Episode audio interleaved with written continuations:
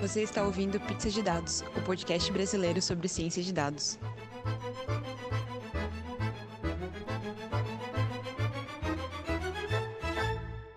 Olá, amantes de pizza de todo o Brasil!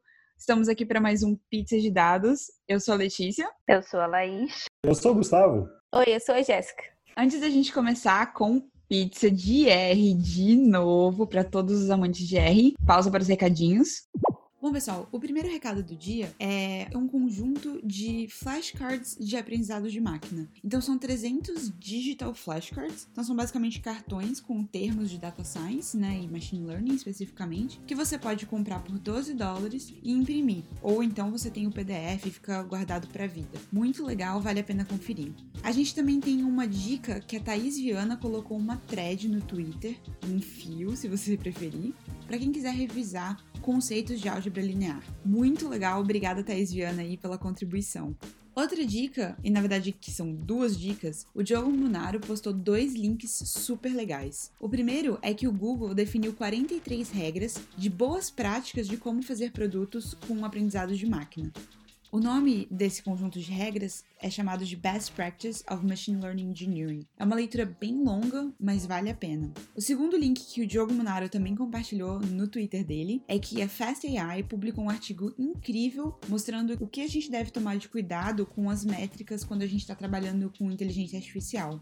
O nome do artigo é The Problem with Metrics in a Big Problem for AI. Muito legal, vale a pena conferir. Obrigada aí o pessoal do Data Bootcamp sempre mandando conteúdo de qualidade pra gente. E lembrando que o Data Bootcamp é o nosso grande apoiador de muito longo tempo. E se você quer aprender mais sobre machine learning, data science e todos esses termos que a gente fala aqui, o Data Bootcamp tá com um curso novo em São Paulo com desconto para ouvintes do Pizza. Então, se você tá afim de participar e ter o curso com os melhores professores, fica ligado no site deles, databootcamp.com.br, ou entre no nosso site, podcast.pizzadedados.com, para pegar os links e fazer os melhores cursos do Brasil. Bom, pessoal, Estamos aqui com a Laís Baroni para falar sobre a tese de mestrado dela. A Laís está fazendo um trabalho super legal, que é uma análise exploratória da malária sobre a perspectiva de regiões de saúde usando padrões frequentes. Muito legal. Vamos falar mais sobre isso, mas antes, Laís, fala pra gente um pouquinho quem é você, o que você faz e, claro, sua pizza favorita. Olá, sou Laís Baroni, como você me apresentou. Eu sou geofísica, formada pela UF, engenheira cartógrafa, formada pela UERJ. E no mestrado eu resolvi me meter em mineração de dados, em ciência de dados. Então, eu tô no Cefet, RJ, terminando o mestrado agora. E uh, eu estou trabalhando com dados da malária, mas usando mineração de padrões. E estou na reta final já da minha dissertação. Muito legal. Qual é a pizza favorita? Não pode sair daqui sem falar pizza favorita.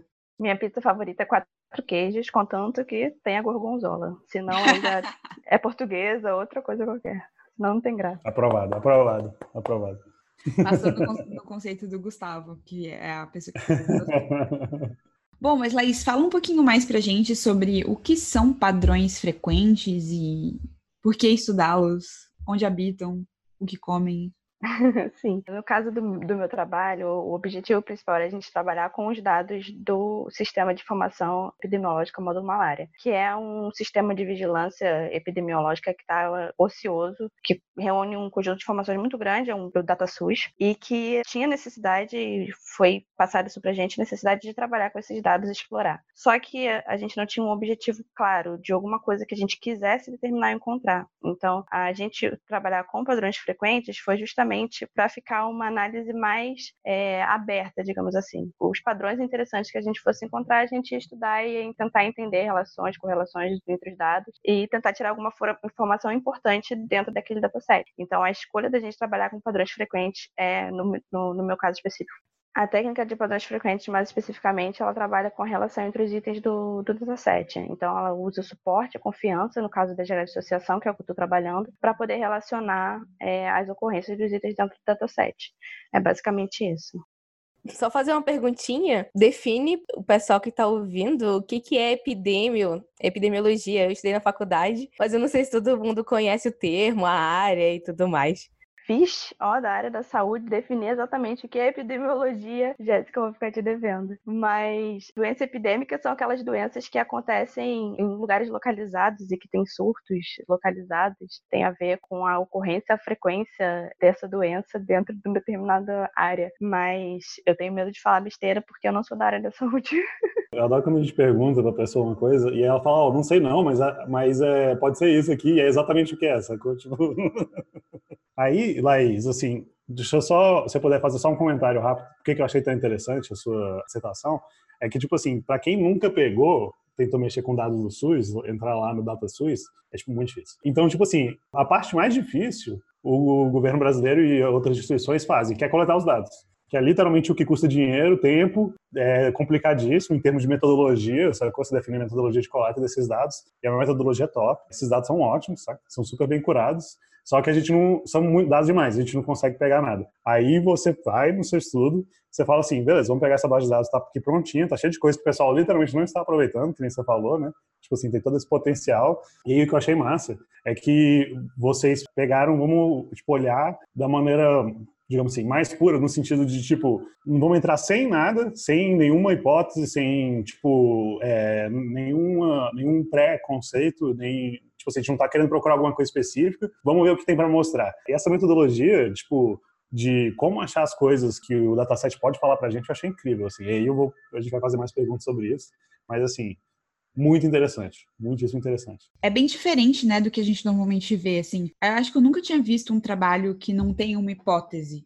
A academia é bem é, como é que eu vou dizer, não muito a favor desse tipo de trabalho, pelo menos no que eu tinha visto. Então eu achei muito legal. Fala um pouquinho mais também, né, sobre, sobre como chegou na decisão de fazer isso. Uma análise exploratória, focar nisso e não necessariamente em fazer uma hipótese e testar essa hipótese em particular. É, a, o objetivo inicial era tentar tirar informação relevante dos dados. E a gente queria fazer a análise exploratória, mostrar o, o, o que a gente podia obter desses dados a partir da análise exploratória, análise estatística, análise gráfica, e depois fazer a, a aplicar a técnica de mineração para poder dizer né, o que, que a mineração pode trazer além daquilo que a gente já conseguiu observar a partir da análise exploratória. Então, em termos de acadêmicos, assim, de ciência da computação, que a gente queria mostrar era que a mineração de dados ela podia trazer uma análise mais profunda do que a análise exploratória em si. Só que conforme a gente foi trabalhando com esses dados, a gente fez a análise exploratória, a gente aplicou as técnicas de mineração de dados e assim mesmo a gente gente ainda ficou com uma quantidade de regras, né, que a gente gerou uma quantidade absurda e mesmo fazendo os pós-processamentos e aplicando as técnicas comuns que se aplicam normalmente para filtrar regra, encontrar as regras interessantes, a gente ainda se deparou com muitas regras. E aí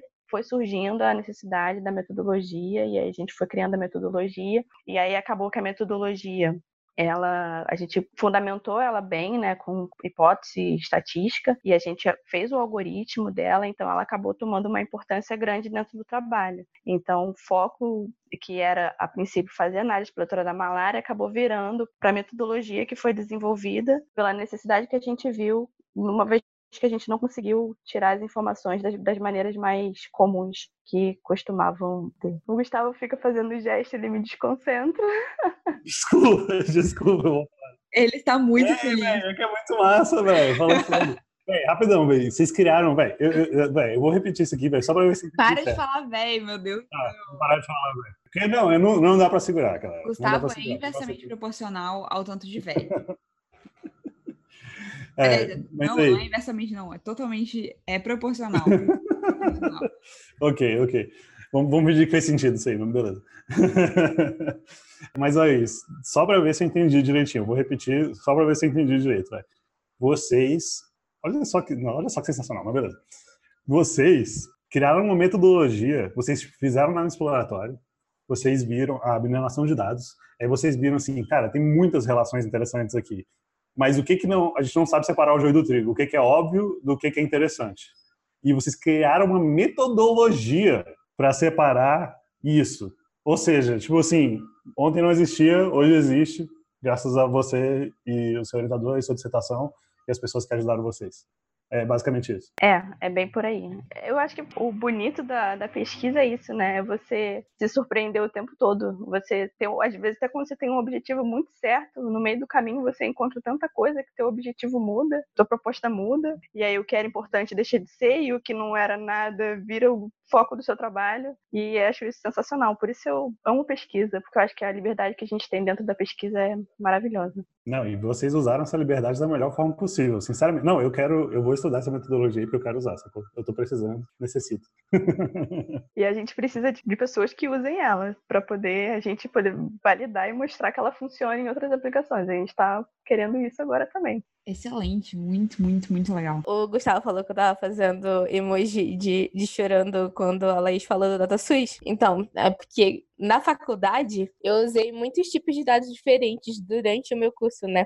e um deles, durante a bendita carreira de epidemiologia, foram com os dados do DataSUS. E aí, é, Laís, conta pra gente um pouquinho como foi todo esse processo, por que, que o DataSUS é tão difícil, como são os dados e como é que tá lá isso disponível para ser usado. Talvez isso ajude as pessoas a começarem a usar mais. Sim, é, trabalhar com os dados de DataSUS realmente é um problema Jéssica e as pessoas reclamam bastante disso. Quando eu vou falar da plataforma de ciência de dados aplicada à saúde, eu vou aproveitar e vender o peixe de que ela ajuda bastante nesse sentido também. Mas o, os dados do CIVEP, eles foram passados para mim pela Fiocruz. Então, eles já vieram um pouquinho mais organizados e já foi um pouquinho mais fácil do que se eu tivesse corrido atrás deles no DataSUS. E isso graças à parceria que o Cefet tem com a Fiocruz, mais especificamente o ICICT, que é o, o laboratório lá que desenvolveu a plataforma de dados aplicada à saúde. O sistema, o CIVEP, né, que é Sistema de Informação e de Vigilância Epidemiológica módulo malária. Eu estou trabalhando com os dados de 2009 até 2015, então são sete anos de dados. E nesse sistema tem todos os casos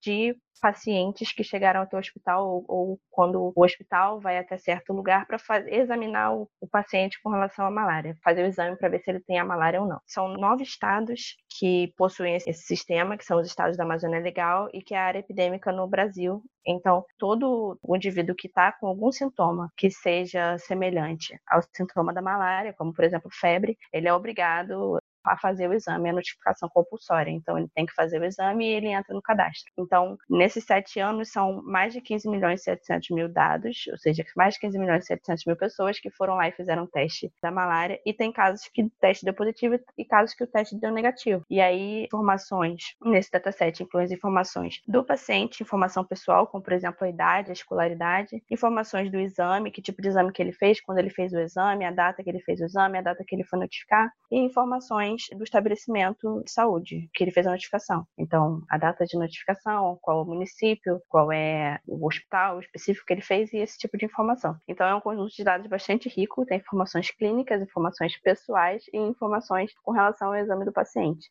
Bom, eu não sei mais o que dizer sobre o dado. É isso, um dado rico. Eu hoje recebi o dado com 30 atributos, mas aí a gente trabalhou neles, limpou e viu o que era de fato importante, separou o que tinha que separar, juntou o que tinha que separar. O processo de pré-processamento foi bastante grande. Se vocês olharem lá na dissertação, vocês vão ver que foi feito bastante coisa. A gente criou também atributo novo a partir da composição de outros. E eu trabalhei no final com 19 atributos, dos 30 que foram passados. Um assunto que eu sempre gosto muito, você falou bem bem agora no finalzinho, mas eu já peguei o gancho, é a parte de engenharia de, de features, né? Você justamente fazer atributos a partir de outros atributos. Como que foi esse processo para você? Assim, como que vocês chegaram nesses atributos engenheirados?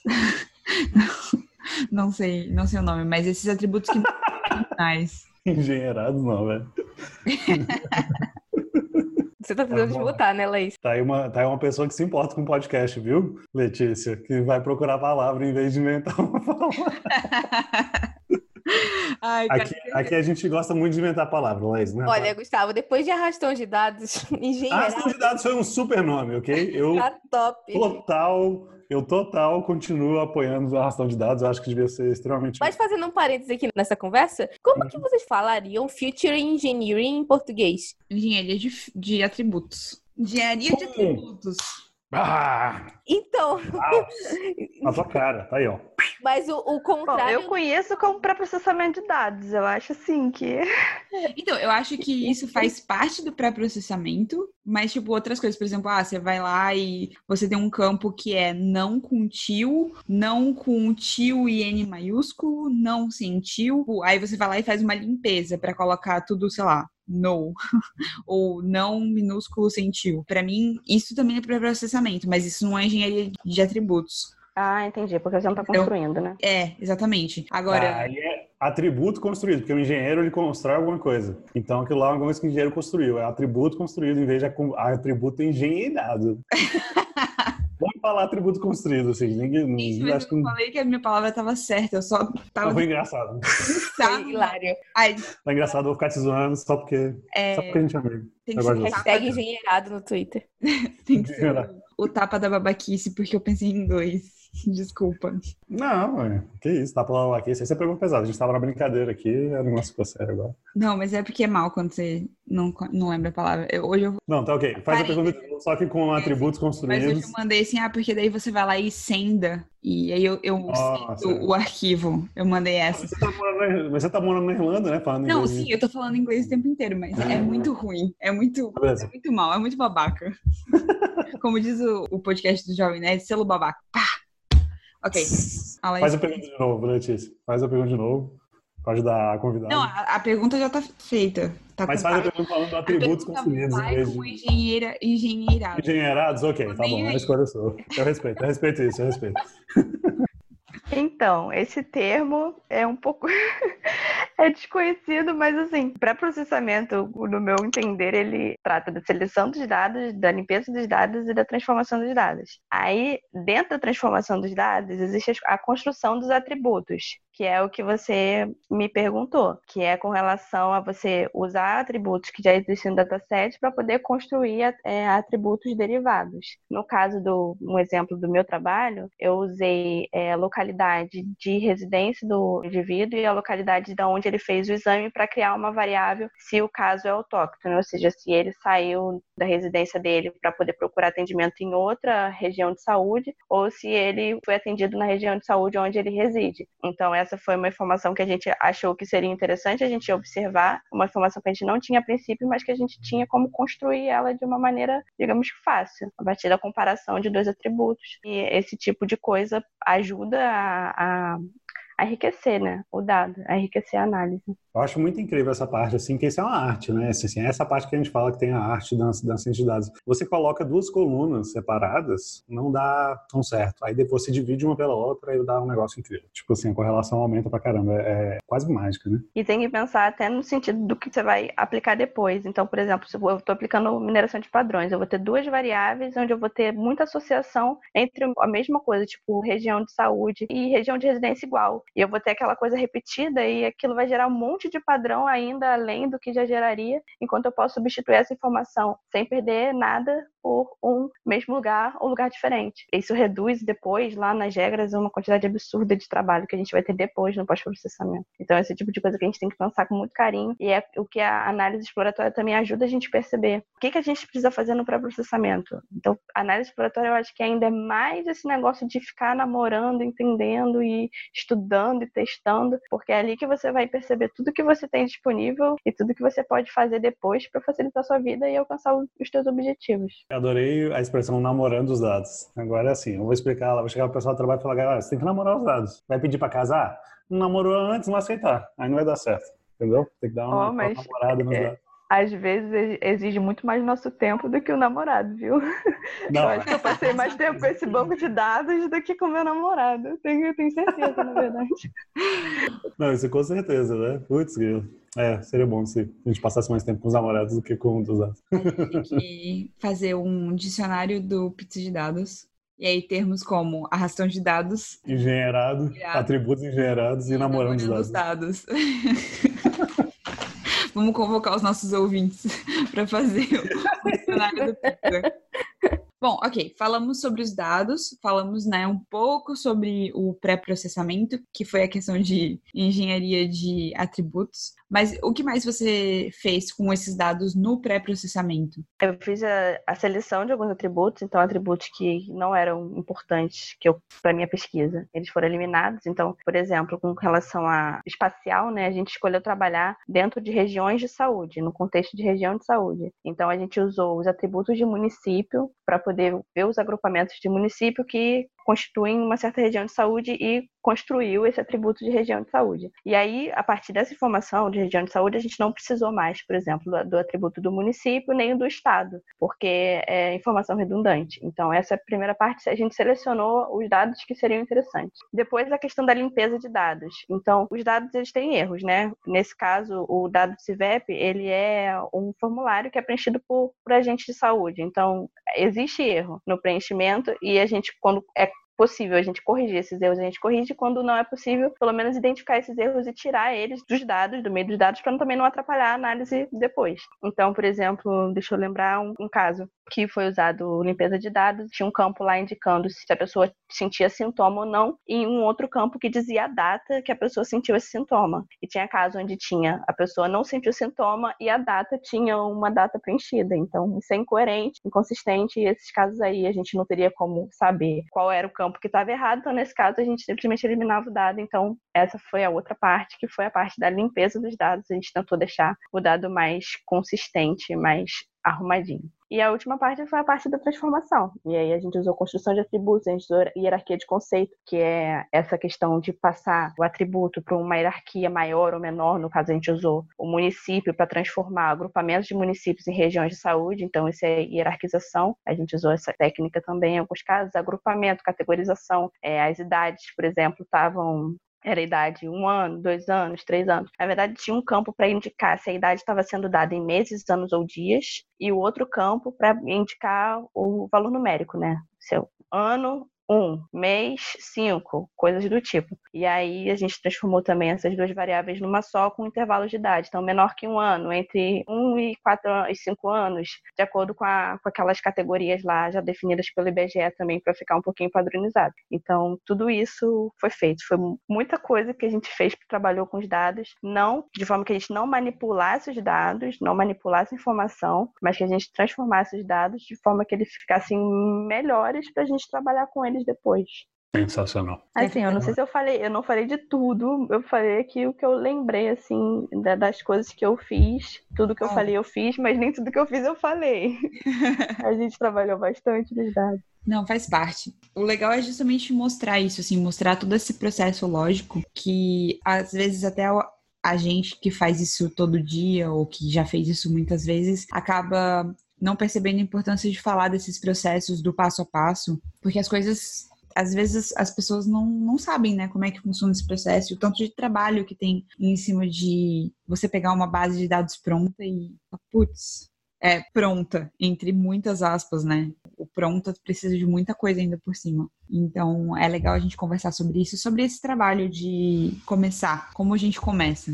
Eu peguei uma base de dados da Polícia Rodoviária Federal, que os dados estavam, tipo, super legais, mas ainda assim, tipo, a quantidade de dados. Aí o dado de 2010 não bate exatamente com o dado de 2015, que não bate com o dado de 2017. Então, em 2010 tinha uma variável que era sim ou não, em 2015 tinha cinco opções e em 2017 tinha 10. E aí você tem que, tipo, tentar ver como é que você vai fazer. Você elimina o de 2017 ou elimina o mais antigo, né? Como é que você faz? Então, esse processo é sempre trabalhoso, não importa qual dado você pegue, e nem, nem sempre a gente conversa sobre isso, porque é, um, é uma parte do trabalho que muitas pessoas consideram chato, mas é uma das partes principais do trabalho de um cientista de dados, né? Eu, particularmente, não acho chato. Eu gosto dessa parte, acho que é tão desafiadora quanto a, a mineração em si, mas realmente, você pegar o dado e querer trabalhar com ele, você pode ter a melhor técnica de mineração do mundo. Antes de você não preparar os dados, a chance de você obter um bom resultado é muito, muito diminuída se você não trabalhar direito com esses dados antes.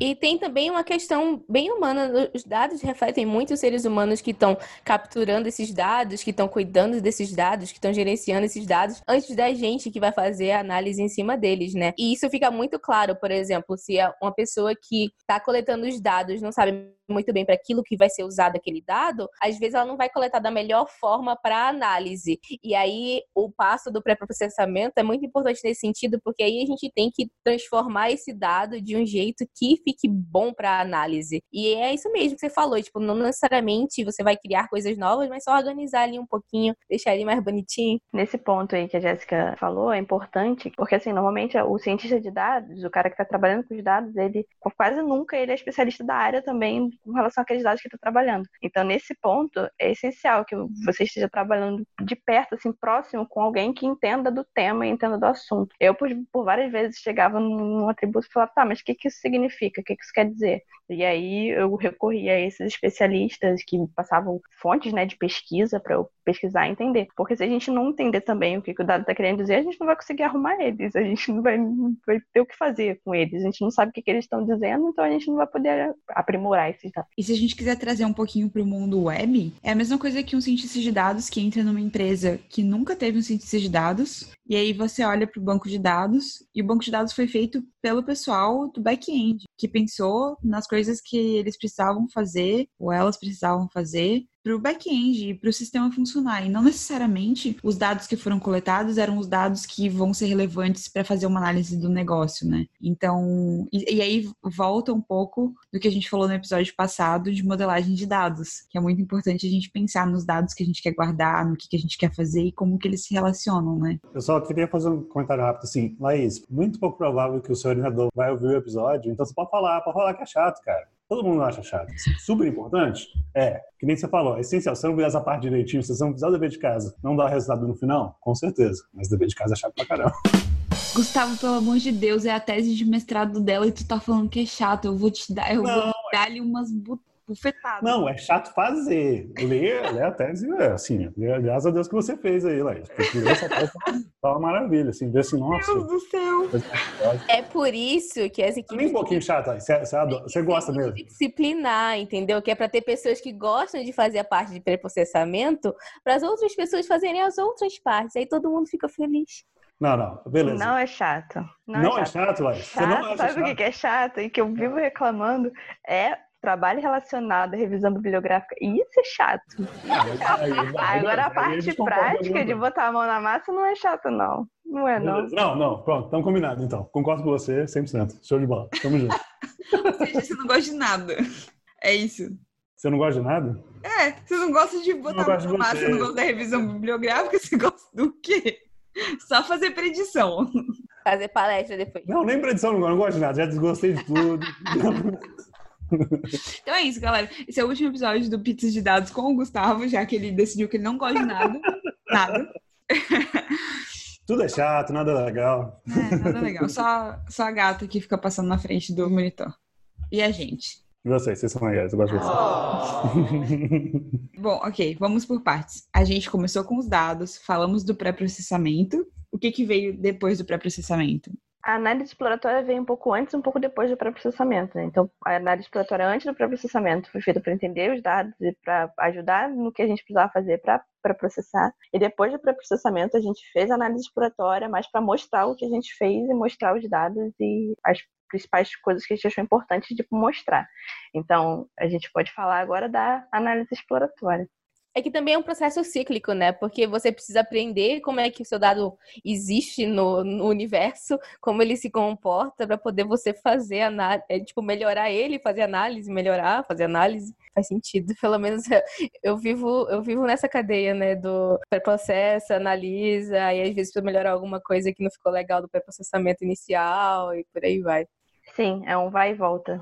Desde até depois da mineração, às vezes a gente percebe que tinha que ter feito alguma coisa lá no processamento, aí volta no pré-processamento, aí vai na mineração e vai ficando para lá e para cá até chegar na configuração aí que acha que ficou melhor. E essa é uma parada que é documentada mesmo, o pessoal chama de iterações, né? Que você vai até o final, depois volta no início de novo. É uma iteração cada uma, né? Quando eu fui pesquisar como organizar um time de data science, eu achei esse negócio e é literalmente isso. Tipo, o que vocês estão falando, assim. Porque, tipo, o pessoal que documenta essas coisas literalmente falou o que vocês falaram, assim. Tipo, é. Bom, é. é. A mineração de dados foi antes disso tudo ou veio depois disso tudo? Não, a mineração foi a última parte. A, gente, a última na parte? verdade, não foi a última, porque depois teve o pós-processamento do que a gente minerou. Uhum. Mas. Pera, então teve. Teve os dados.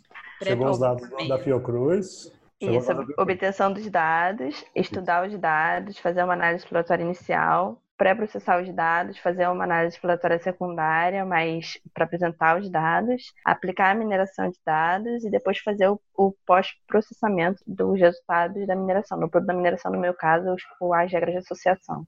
Tá, e o que, que difere o pré-processamento da mineração de dados? Porque eu conheci a mineração de dados como justamente o que vem ainda antes do pré-processamento. Então, tá um pouco confuso para mim, assim, qual é a diferença dos dois nessa metodologia que você aplicou. Então, o pré-processamento de dados, ele só está preparando os dados para mineração. Ele coloca os dados no formato ideal para ser minerado. A mineração é a técnica que vai, de fato, chegar ao resultado que você quer. Então, por exemplo, se eu estou usando técnica de classificação, eu quero saber quais os, os, grupos de alguma coisa que são semelhantes. Então, eu preparo meus dados no pré-processamento para poder usar a mineração para poder fazer essa classificação, que já seria o meu resultado, a forma que vai fazer com que alcance os meus objetivos. Peraí, então, quando você falou o algoritmo de classificação, é, é, você está chamando de mineração exatamente o processamento, né?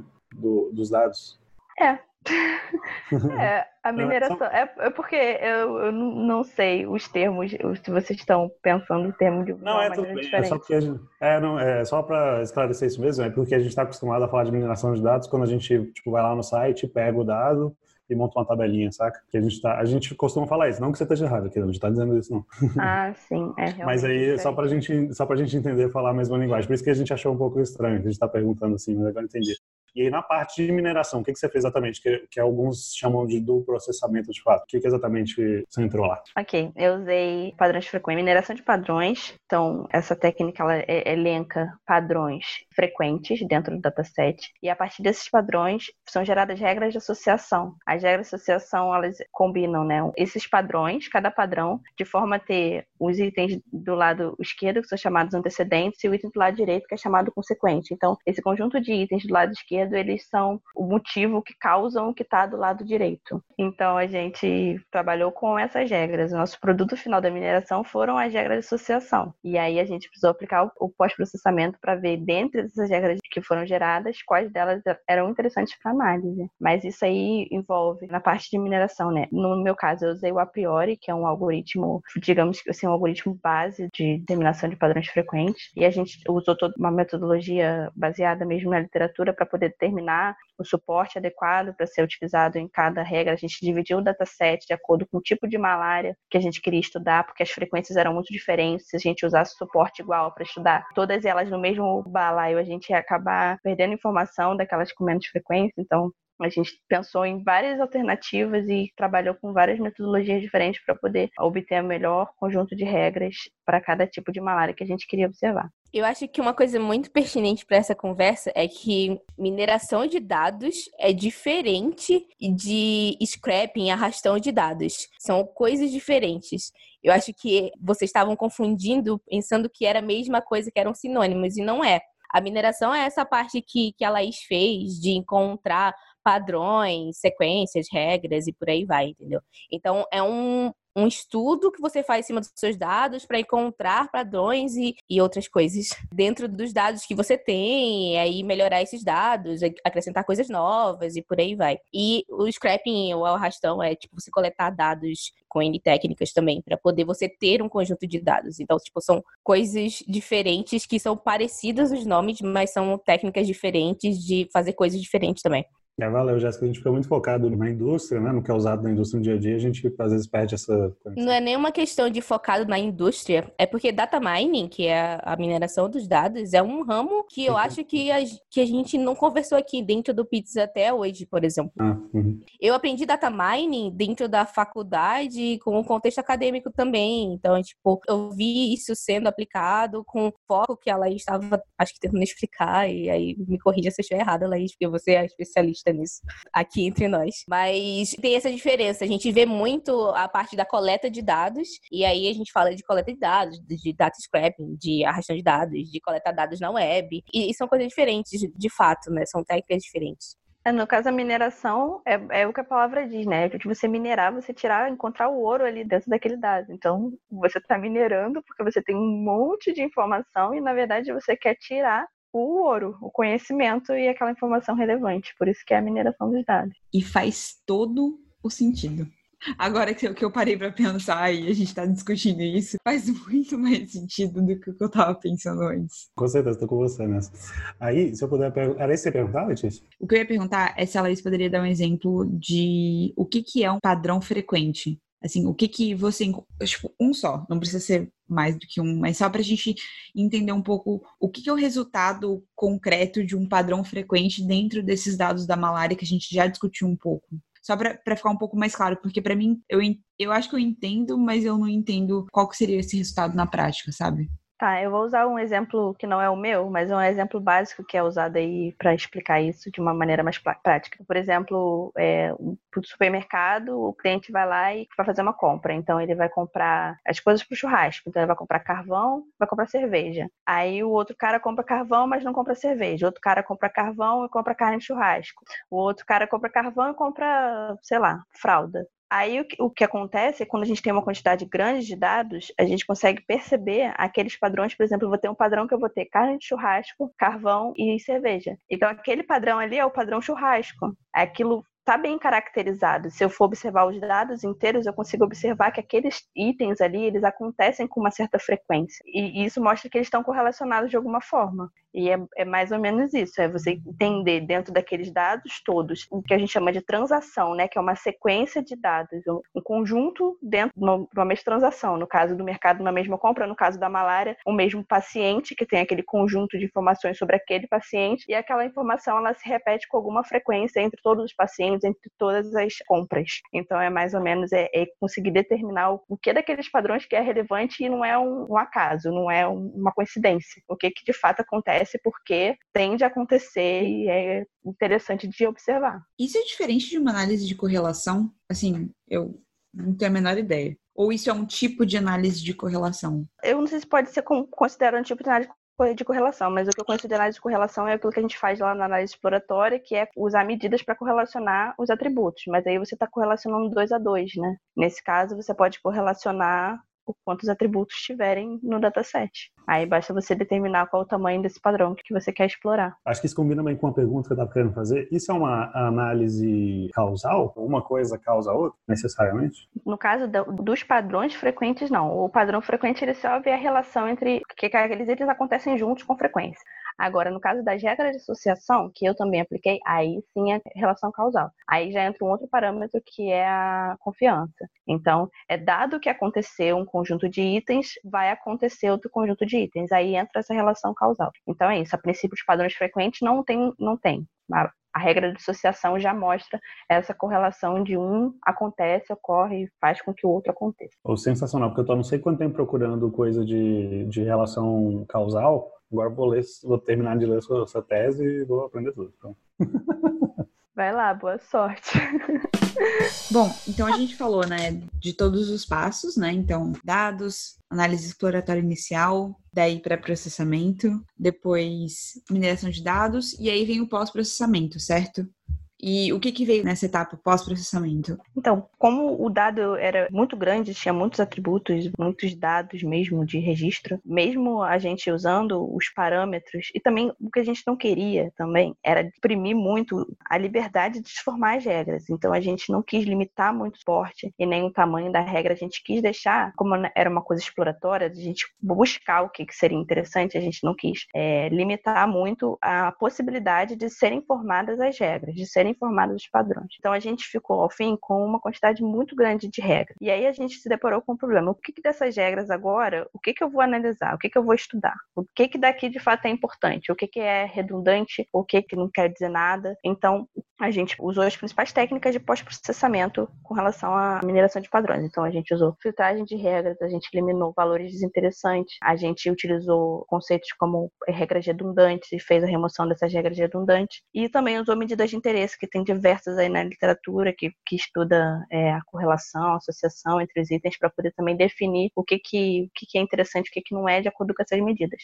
E mesmo assim, a gente ainda ficou com um conjunto de regras muito grandes e que não, assim, conjunto que não é possível a gente olhar uma por uma e tentar entender tudo, olhando cada uma. Então, aí surgiu a necessidade da gente buscar uma outra forma de encontrar essas regras que a gente quer ver. Então, aí a gente desenvolveu a metodologia que foi desenvolvida lá no, no trabalho. E essa metodologia, assim, o conceito dela é bastante simples. A gente utilizando uma hipótese que é baseada em estatística, que é a questão da probabilidade condicional de uma regra de associação, e a gente conseguiu provar a hipótese de que com mais frequência que um item aparece dentro do dataset, maior é a probabilidade de aparecer nas regras. Então, se eu tenho mais ocorrência desse item no dataset, eu vou ter mais regras geradas com esse item. Então, no caso, quando isso não acontece, ele está contrariando a hipótese. E aí ele é um caso de um, de um item divergente. E esse item divergente, dentro da regra, vai constituir uma regra divergente. E essas regras que estão contrariando a hipótese são divergentes foram as regras estudadas. E a partir dessas regras, a gente conseguiu obter os resultados com relação à malária. Não sei se ficou claro, mas eu posso exemplificar ficar se não tiver ficado. Peraí, peraí, rapidão. É só porque eu aprendo mais quando eu faço perguntas, desculpa. Aí você, aí você explica num exemplo. Peraí, aí, tipo assim, vocês viram que quanto mais um dado aparece no dataset, mais regras tem relacionadas a ele. Isso faz sentido, show de bola. Aí, vocês acharam que um dado que aparece pouco e tem regras, ou uma certa quantidade de regras, e aí vocês consideraram que isso era isso divergente. Ou vice-versa. Ou que aparecia muito e não tinha muita regra relacionada. Isso, isso. Aí vocês resolveram focar nesses, porque tipo, eles são os menos óbvios? A gente resolveu focar nesses porque eles estão contrariando a hipótese. Então, ou eles aparecem em poucas regras porque eles estão muito bem caracterizados em poucas regras. Hum. Então, eles ocorrem muito, mas eles estão acontecendo sempre nos mesmos padrões. Tá. Ou então o contrário, ele, ele, não devia aparecer em muitas regras, mas ele está aparecendo constantemente associado a vários outros elementos. Então, por que, que ele está tão junto de tantas outras coisas para formar tantos padrões diferentes e tantas regras diferentes. Então, são esses dois casos que a gente acaba é, considerando para estudo posterior, né? Que foi o que a gente fez no trabalho. Cara, saquei. É como se fosse assim, assim, eu não sei se eu tô me repetindo, você pode discordar de novo, desculpa. Mas, tipo assim, esses são os casos mais interessantes, né? Tipo assim, porque os outros é comum a gente esperar que aparece muito, tem muita regra, aparece pouco, vai ter pouca regra, né? E aí esses é tipo assim, por que, que ele tem muita regra com ele, sendo que ele aparece tão pouco? Então deve ser muito importante. E no caso contrário, é tipo assim, se esse aqui que aparece muito está tão bem definido em poucas regras, como você falou, e, tipo, ele é uma regra de ouro, regra bem definida, é muito interessante para a gente analisar e seguir, né? Não sei, ou tentar utilizar de alguma forma. Seria, tipo, mais ou menos isso. É isso. A gente não pretende, não propõe que todos os padrões interessantes de fato vão ser revelados com essa metodologia, mas a gente consegue mostrar ou evidenciar, pelo menos com os dados, de que esses padrões, eles alguma coisa de interessante eles mostram. De forma nenhuma vai extinguir todas as possibilidades né, dentro do, do conjunto de dados. É mais uma das diversas técnicas que tem aí para tentar ajudar a estudar os, os padrões. Genial, velho. Genial. Não, sério. Não. É engraçado que isso aparece não só com doença epidêmica e tal, isso aparece também com expressão higiênica. Expressão higiênica, você encontra os padrões que são o que são expressões gênicas, Jéssica? Ai, gente, vamos lá. Tá Quando tem que explicar aqui. Ok, eu vou dar um, exemplo abre e fecha aspas prático. Os estudos que fazem sobre, por exemplo, câncer e o que um câncer difere do outro e faz esse estudo a partir da expressão higiênica, de como os genes se comportam nas células de câncer, certo? E por que que essa célula se transforma na célula de câncer. Então, você analisa o padrão de como os genes se comportam e isso é um estudo da expressão higiênica. E aí, você usa esse tipo de, de identificação, de ele aparece muito com coisas que não devia estar aparecendo. Por que, que ele aparece tanto, né? Ou então ele aparece muito pouco e ele tem regras bem definidas, para poder encontrar casos que vale a pena serem estudados das diferenciações específicas de câncer de um certo tipo e por aí vai. Por exemplo, quando um paciente que tem o mesmo câncer que o outro paciente vai mal com o mesmo tratamento, por que, que esse paciente vai mal e aquele não? Talvez isso aí tenha uma divergência de, de subtipo de câncer. Então, tipo, acontece a mesma coisa. Muito doido. Desculpa, gente, eu viajei total agora. Assim, foi mal. Mas não vejo tanto no, nesse, nessas aplicações assim de estudar genes, estudar. Eu, eu quando estava estudando os trabalhos relacionados de, de padrões frequentes, a gente vê muitas coisas.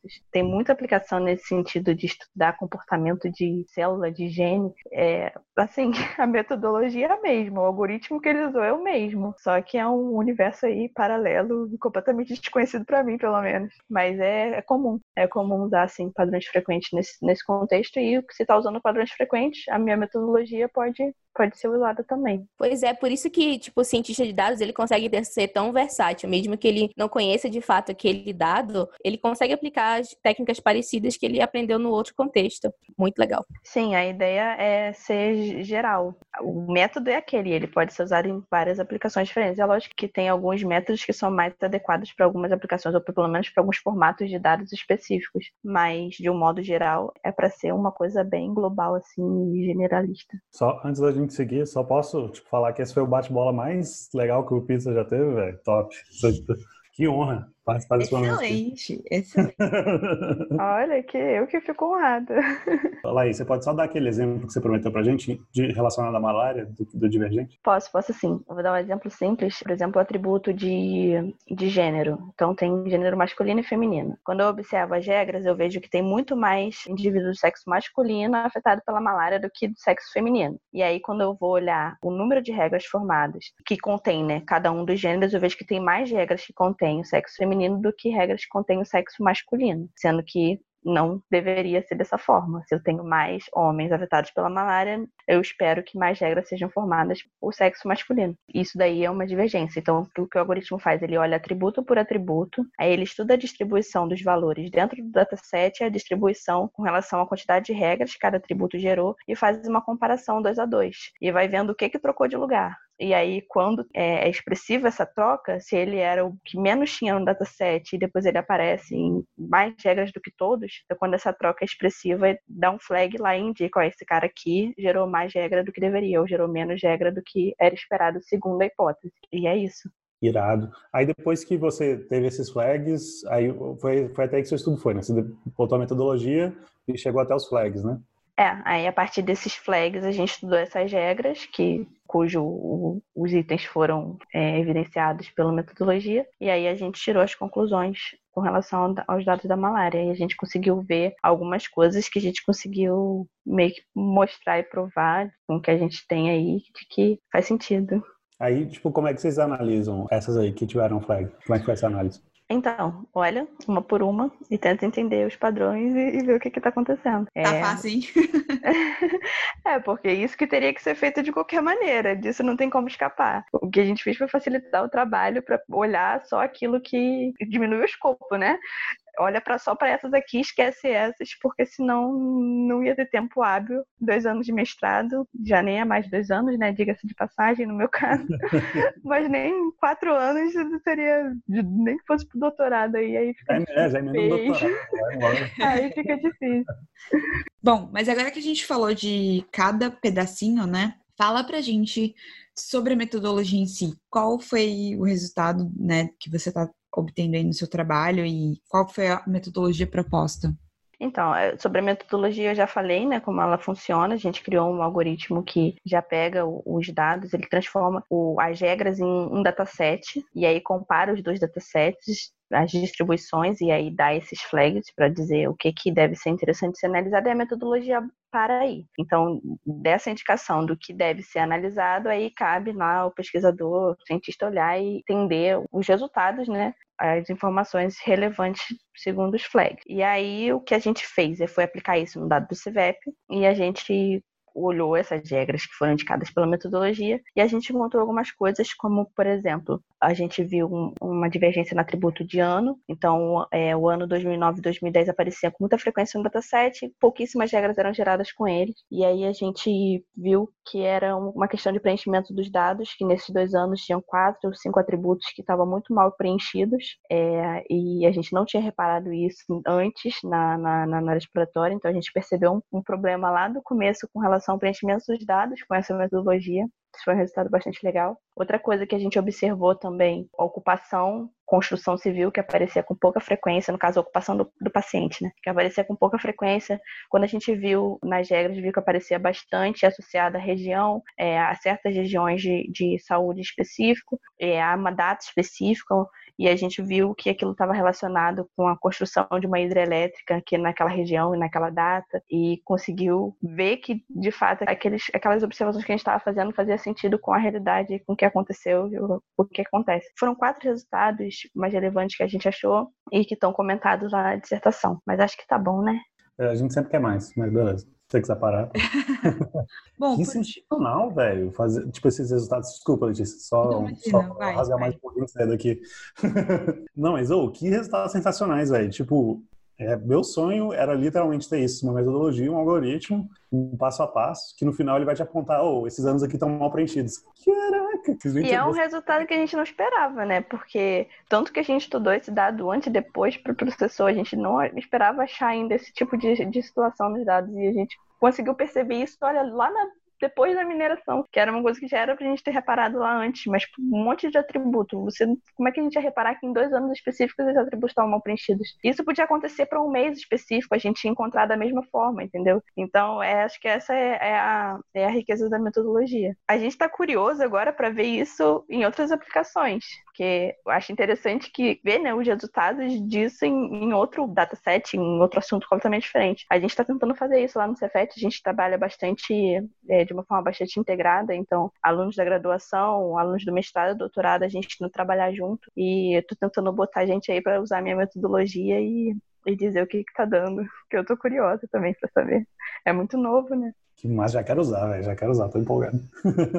Bom, a gente tá indo para o finalzinho do episódio, mas antes eu queria falar um pouquinho sobre as ferramentas que você usou para fazer todas essas análises, né? Qual foi a linguagem, quais foram os pacotes, o que que você usou, ou se você gerou alguma coisa. Esse código está no GitHub ou está em algum lugar que a gente possa de alguma forma contribuir, ou como, como é que foi isso? Então, só para contar um pouquinho minha experiência, eu, quando entrei no mestrado, eu não programava. Eu aprendi R no mestrado e, e, na prática. Então é totalmente factível, é possível, é só você querer. E a gente tem todos o, o código, desde o pré-processamento de dados, toda a análise exploratória, elaboração dos gráficos e a parte de mineração e pós-processamento das regras, tem tudo implementado, tudo bonitinho, a gente vai disponibilizar sim. Espero que até a divulgação do episódio eu tenha todos os links bonitinhos para vocês colocarem. Eu usei o R e eu tive a ajuda incrível da plataforma de ciência de dados aplicada à saúde. A plataforma de ciência de dados aplicada à saúde, ela é uma iniciativa da Fiocruz, mais especificamente do ICICT, que é o Instituto de Comunicação, Informação Científica e Tecnologia de Saúde. E essa plataforma é uma plataforma que eu acho incrível, que ela é ela já tem dentro dela, né, alguns dados de, de informação de saúde, como por exemplo o sistema de informação de mortalidade de nascidos vivos, o SIN, o SINASC, e esses dados para ajudar aí o problema da Jéssica. Eles já estão pré-processados, eles estão limpos e eles vêm com um dicionário de dados explicando direitinho cada variável, algumas variáveis também que são criadas pelos membros né, da plataforma, e aí está explicando como que essas, essas variáveis foram geradas, tudo bem organizadinho, e você pode usar e obter os dados a partir da plataforma. E além disso, o que é mais interessante é que você pode fazer análise visual dos dados a partir de um módulo que eles têm lá, que eles usam o Kibana para poder é, mostrar todos esses dados. Então você pode gerar gráfico, você usa os dados e faz o gráfico que você quiser da maneira que você quiser. É muito legal. E tem a parte do módulo de mineração de dados e análise preditiva, que é a parte que é o meu xodó, que é o que eu uso mais, que é onde tem o R, o R, o Studio, que é exatamente a interface do RStudio, mas dentro do, do navegador, dentro do, da, da plataforma. E aí você trabalha com os seus dados ou com os dados da plataforma e você faz todo o seu trabalho, usa todas as bibliotecas que você que o R tem aí disponível e você usa o poder de processamento da plataforma e o poder de armazenamento da plataforma. Então eu aqui do meu computadorzinho, meu notebook simples que não seria capaz de gerar, de processar os dados que, que eu trabalhei, eu só boto login e senha lá na plataforma e eu consigo trabalhar com esses dados de uma forma muito fácil, muito rápida, muito clara. E isso é incrível, é muito legal. Então, essa plataforma, ela é gratuito e qualquer pessoa pode usar, basta ir lá se cadastrar. E a única coisa que eles pedem em troca é que a gente disponibilize os códigos que a gente usa para poder manter aquele ideal, né, de ciência aberta para todos, o que eu acho muito justo. E enfim, é uma, uma venda também para vocês utilizarem essa plataforma, porque ela é riquíssima. É, outro módulo que eu, que eu não comentei é a parte de Data Science Lab, que é onde estão os colaboradores, e aí tem, inclusive, o Pizza de Dados, e tem lá como colaboradores acadêmicos, tem o meu trabalho. Vocês podem encontrar ele lá, ele lá se vocês quiserem também. É isso a Laís falando todas essas coisas lindas e eu aqui fazendo aquela cara de emoji com, com um coraçãozinho nos olhos, porque durante a minha graduação era tudo que eu queria, era um jeito fácil de lidar com dados. E, e não tinha. Então, crianças usem isso, porque deve ser muito fofinho, muito amorzinho. Seu microfone estava mutado, mas eu tenho certeza que eu ouvi você falando: Ah, metadados. Hum. Sim, cenário de dados, nossa senhora, como uma coisa mais linda do mundo. E eu queria aproveitar essa oportunidade para agradecer o Marcel lá do ICICT, ICICT, lá da Fiocruz, que, que convidou a gente, o Pizza de Dados, para participar lá da, do lançamento da versão 1.5, né, da plataforma. Foi muito legal, foi lá que a gente conheceu a Laís e agradecer por essa oportunidade aí. E sim, essa plataforma eles deram acesso para a gente, incrível, com o precinho Baratex de zero reais. Coisa que, assim, você tem que literalmente pagar para usar na Amazon à sua disposição lá para fazer desde ser licença aberta, que é exatamente tudo que a gente aqui no Pizza prega, né? Então, sensacional, assim. Queria, queria parabenizar o pessoal da Fiocruz, o pessoal do ICIT lá, todo o pessoal que está tá relacionado com o PCDAS lá, com a plataforma. E parabenizar você, Laís, pelo trabalho incrível e, sério, parabéns para todo mundo. Palmas! Palmas! Aí. Pois é. Eu que agradeço vocês pelo convite. É muito legal estar aqui falando, porque a gente fica trabalhando, trabalhando e, e raramente tem a oportunidade de bater papo sobre aquilo que a gente está fazendo. Eu converso muito com o meu orientador, com alguns é, colegas ali de mestrado, mas também ver a, a, o feedback de vocês assim de fora e, e achar que você, e ver que vocês estão achando legal é muito, é muito legal para mim também. Ai, é muito bom. legal. Tomara que, que eu tenha mais retornos desse tipo. Estou muito feliz. Bom, a gente vai deixar o contato da Laís lá no nosso site, então com certeza você vai receber e-mails, contatos, pessoas perguntando mais sobre o assunto. E você que quiser convidar o Pizza para estar no seu evento, pode chamar. Provavelmente a gente não sabe se a gente vai conseguir estar no evento, mas a gente vai tentar. Então pode chamar a gente. Se o evento for na Irlanda, a gente consegue, não é, Letícia? Se o evento for na Irlanda, a gente consegue. Ou países próximos. Ou me leva para o Brasil, pode me levar. Uh, tá. Se quiser me levar para o Brasil para falar, eu sei falar bastante.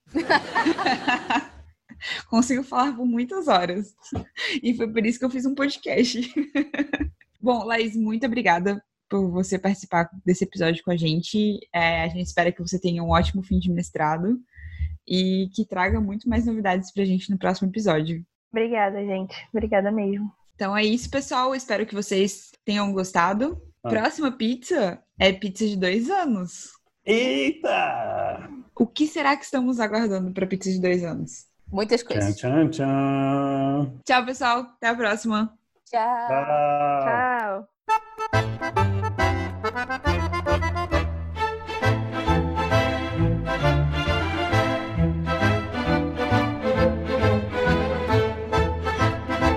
Você acabou de ouvir mais um Pizza de Dados. Você pode encontrar mais episódios no iTunes ou em seu agregador favorito. E nos seguir no Twitter em arroba de dados para mais novidades quentinhas.